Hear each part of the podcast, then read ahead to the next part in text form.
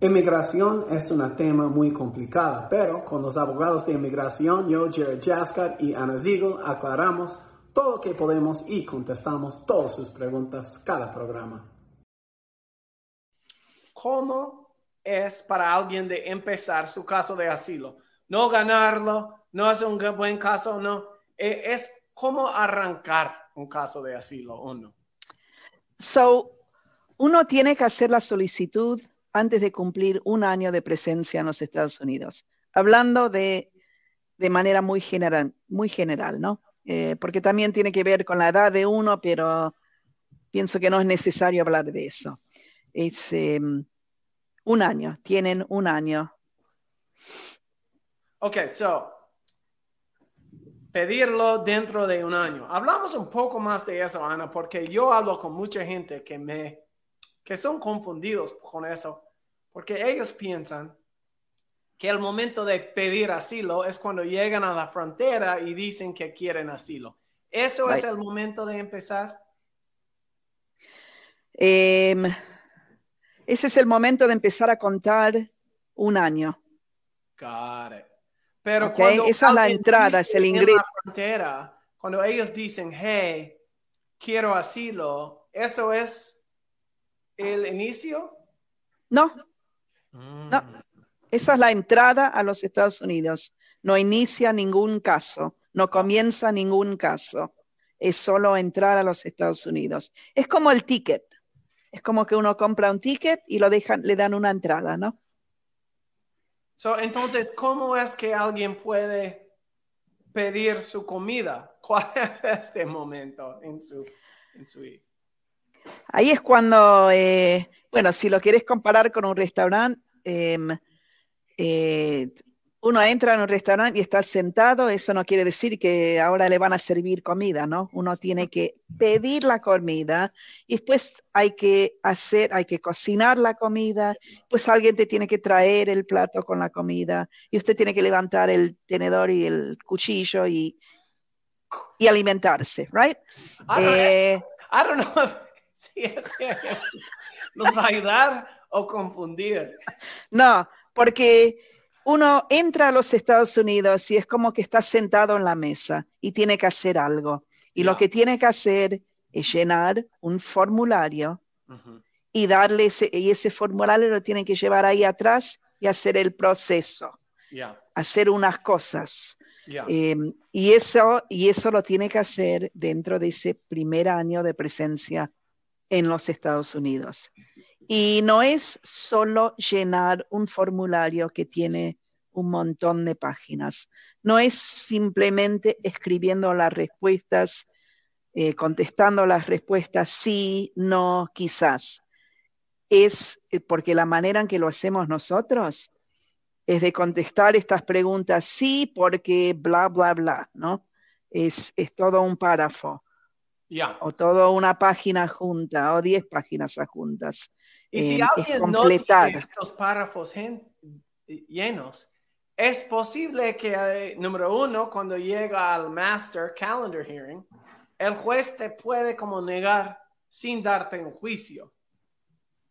Right, porque si tenés algo completado de una manera donde no estás probando nada, en donde ni estás llegando al nivel para demostrar que Sí, tenés un caso que, con, eh, que, podés agregar cosas a ese papeleo que entregaste.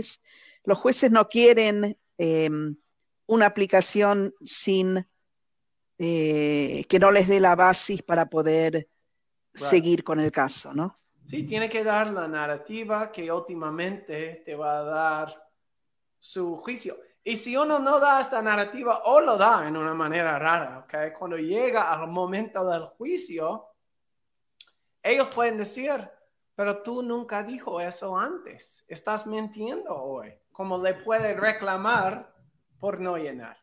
So, el, momento de archivar este 589. Y Ana, ¿hay una ventaja de esperar 10 meses, 11 meses antes de llenar y mandar la petición? ¿O va en, en el primer mes? Muchos piensan que vale esperar 10 meses, 11 meses, 11 meses y medio. 11 meses y tres semanas porque piensan, bueno, pueden ir juntando el dinero, ¿no? Para pagar a un abogado. Em, pero lo que tiene que entender uno es que em, es un montón de trabajo que se tiene que hacer para poder llenar ese formulario de una manera en la cual la Corte lo va a aceptar.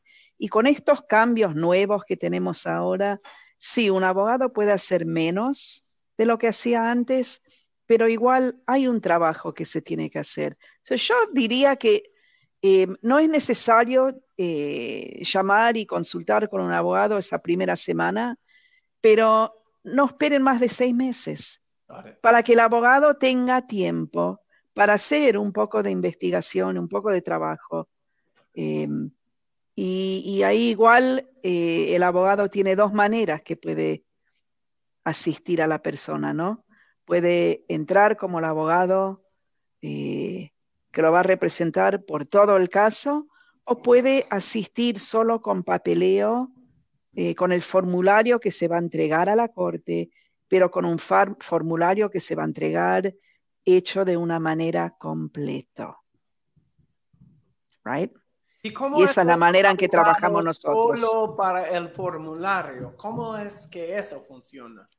So ahora tenemos algo que se llama, eh, eh, que es una manera que uno puede contratar a un abogado de una manera eh, con límites, ¿no? Es decir, el abogado lo puede ahora asistir a uno a completar ese formulario sin entrar en el caso, sin, sin tener que decirle a la corte, ok, corte, yo llené este formulario y porque lo llené y lo firmé, y porque soy abogado, yo ahora eh, voy a ser el abogado representándolo a esta persona durante todo el caso. No, ahora se puede, el abogado puede llenar el formulario, firmarlo y decir, sí, yo fui el abogado que hice este trabajo, pero no voy a estar yendo a la corte con la persona. Y la razón por la cual eh, muchos van a querer hacer esto es porque les cuesta menos.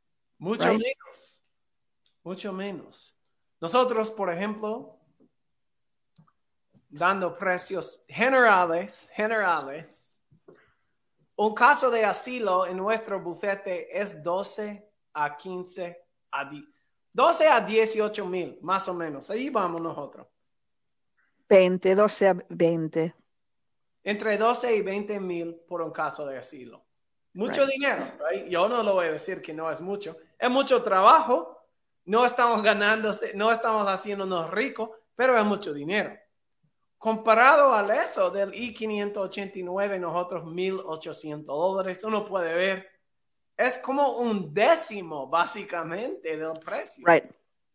Ahora, lo que uno, lo que uno va entendiendo eh, en, hacer el caso de esta manera, eh, creo que ahí va entendiendo el trabajo necesario para llegar hasta el final del caso, right? Esto que estamos haciendo nosotros y ofreciendo nosotros de una manera muy limitada, porque ahora está permitida por la Corte, es de completar la solicitud, la aplicación, el formulario eh, pidiendo el asilo político.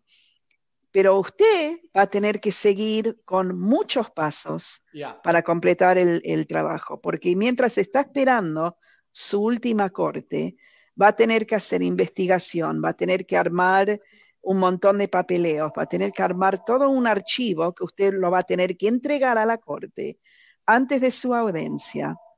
Eh, y después usted va a tener que tener testigos y preparar los testigos y avisarle a la corte de quiénes son los testigos.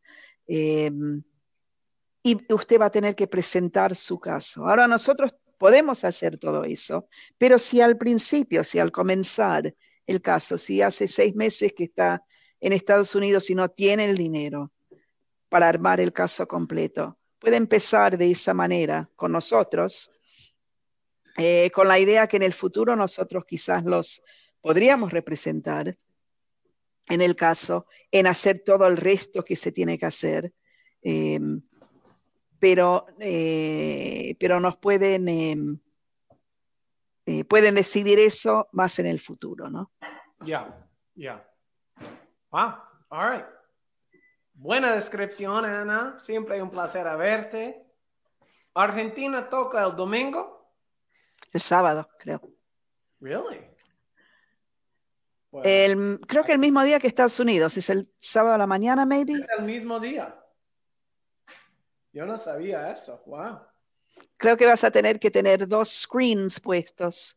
No, no, los dos no, partidos. No, son al mismo tiempo. No son al No, mismo no. Estados Unidos a las nueve, right? Este, voy, voy, voy.